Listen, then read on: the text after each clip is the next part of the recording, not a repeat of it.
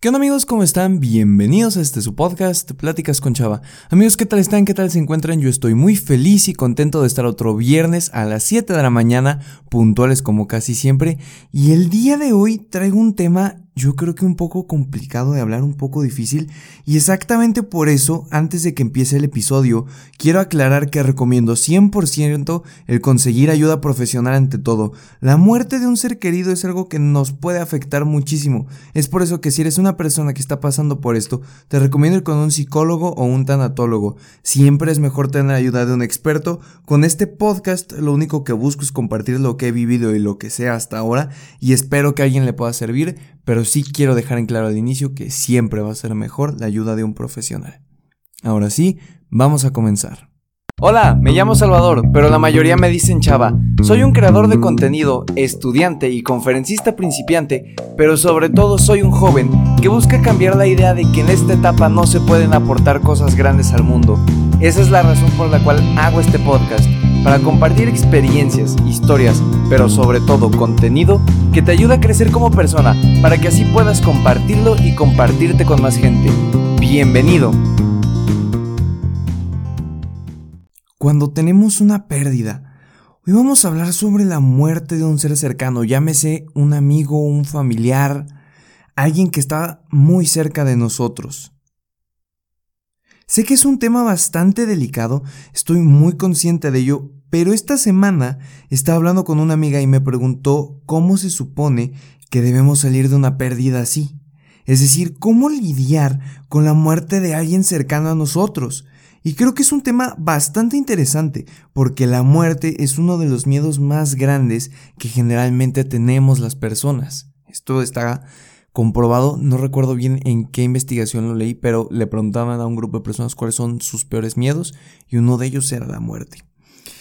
Creo que lo que más nos duele de todo esto, de perder a alguien, es saber que mañana ya no vamos a poder ver a esa persona. El tratar de entender cómo nuestra vida cambia porque una persona se vaya de ella. Además de que estamos en una tristeza obviamente muy grande porque el perder pues nos genera este sentimiento de ausencia, de, de qué va a pasar. Entonces obviamente esta tristeza que nos está abrumando también nos nubla un poco el juicio. Así que hoy les voy a compartir algunas cosas que he aprendido y que me han contado algunas personas para poder llevar todo este, este sentimiento de pérdida de una buena manera. Y me gustaría empezar con el adiós. Estoy seguro de que algunas personas no han logrado despedirse de ese ser amado, que no lograron decirle un adiós cuando se fue. Y una vez, curiosamente, uno de mis amigos me contó esto. Me contó que una de las cosas que más le dolía de perder un ser querido era el hecho de no haberse podido despedir, de no haber podido decirle a esa persona cuánto lo quería, cuánto significaba para él, todo lo que no pudo haber dicho en ese momento. Y también me contó que algo que le funcionó bastante bien fue poder escribir una carta con su puño y letra, una carta en la cual se despedía de su familiar, le decía cuánto lo quería y todo lo que no le pudo decir en vida como para tratar de desahogarse, porque hay algo que es muy eh, real, por decirlo de alguna manera, y es que siempre necesitamos darle un cierre a las cosas, necesitamos que terminen en algo.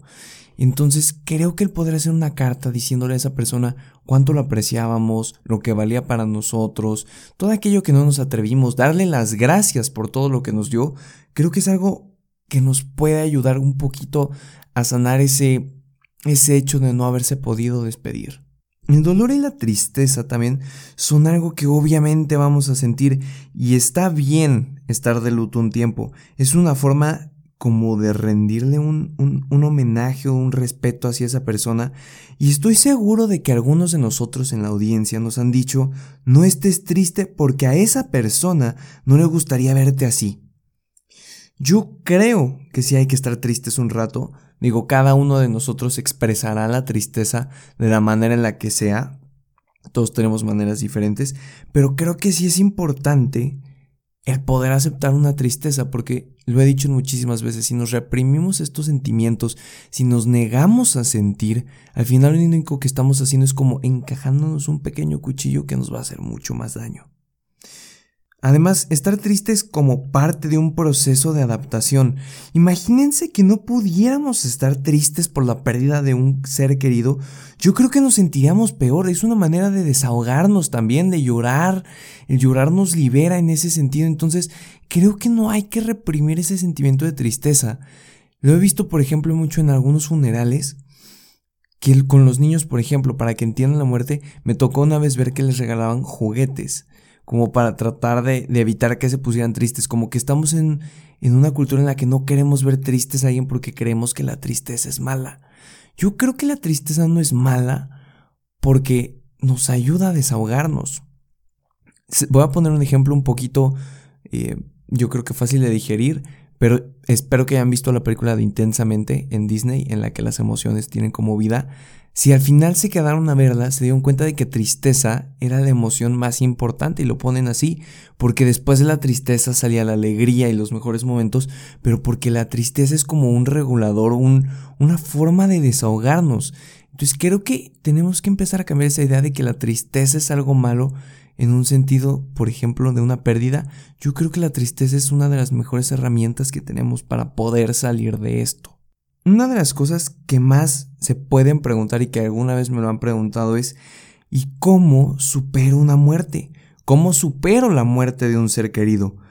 Y sinceramente creo que está mal formulada la pregunta. No creo que se pueda superar la muerte de alguien, más bien creo que se aprende a vivir con ella.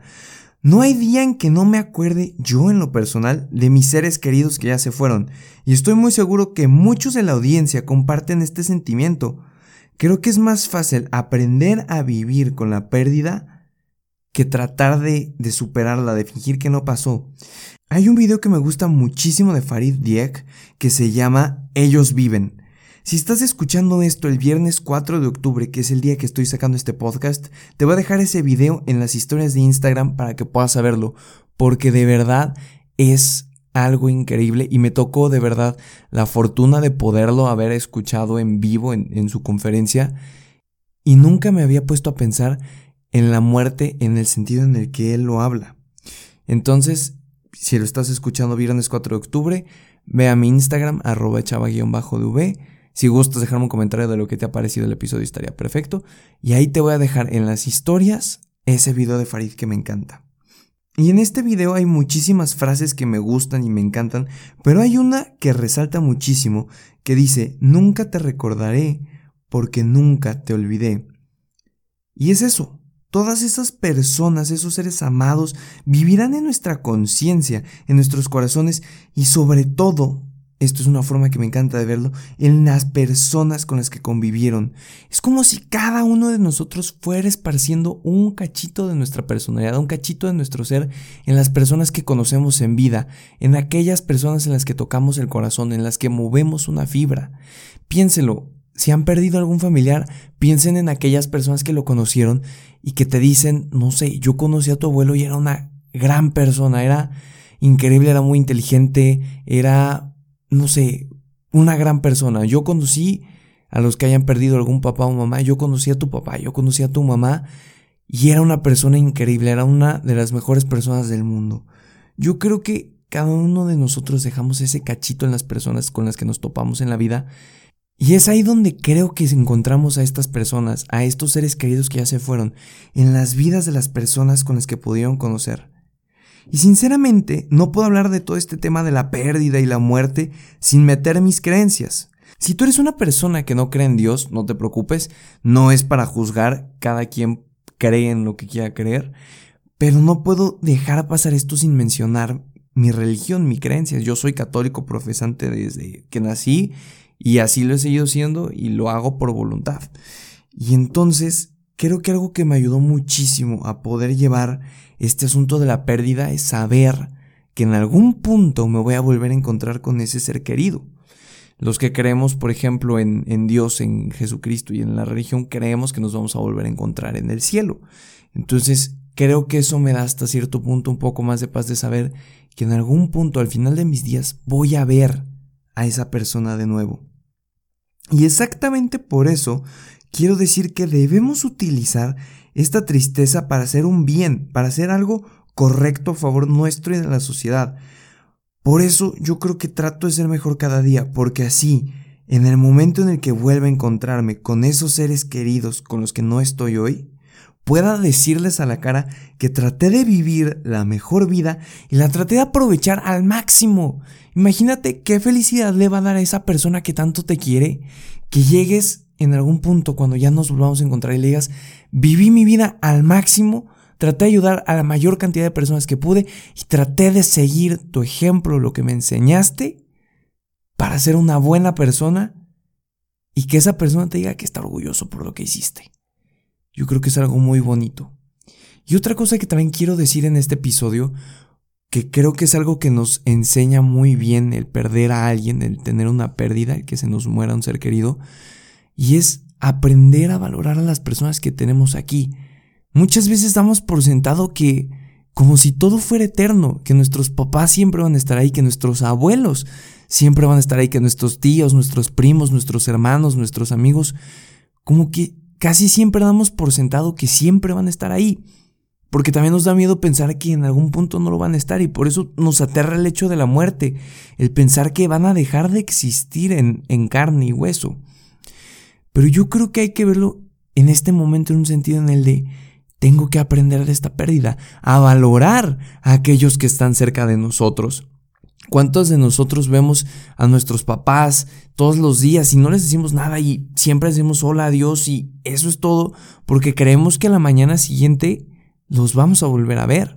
¿O cuántos de nosotros nos vamos a dormir hoy enojados con nuestros seres con nuestros amigos, con nuestra pareja o con quien sea? Nos vamos enojados a dormir y no sabemos si mañana nos vamos a levantar. Entonces yo creo firmemente que hay que tratar de estar bien con todo el mundo y valorarlo. Digo, yo sé que cuesta trabajo y a algunos nos va a costar más trabajo que a otros el poder visitar a nuestros abuelos todo el tiempo, a nuestros tíos o primos. Sé que es difícil, pero creo que hay que hacer un pequeño intento dentro de nuestras posibilidades. Hay una frase, o más bien un cuento, que me dijeron más o menos cuando iba en sexto de primaria o mucho menos, es decir, hace seis años, y todos los días me acuerdo de esto, y era de un chico que cuando iba a salir de su casa siempre, siempre, siempre se despedía de su papá y de su mamá. Le decía, hasta luego mamá, hasta luego papá. Y los papás no entendían el por qué. Y resulta que este chico lo decía porque él sabe que en cualquier momento cualquiera de ellos tres se puede morir, él o sus papás. Entonces, el hecho de no haberte podido despedir creo que es algo muy feo y ya lo dije en este episodio y que a veces cuesta mucho trabajo. Entonces siempre se despedía todas las mañanas de sus papás para poder, si pasaba algo, haberse despedido. Y desde el momento en el que me lo dijeron, tal vez mis papás nunca se han dado cuenta, pero lo llevo en práctica todos los días. Todos los días en la noche me despido de ellos uno por uno.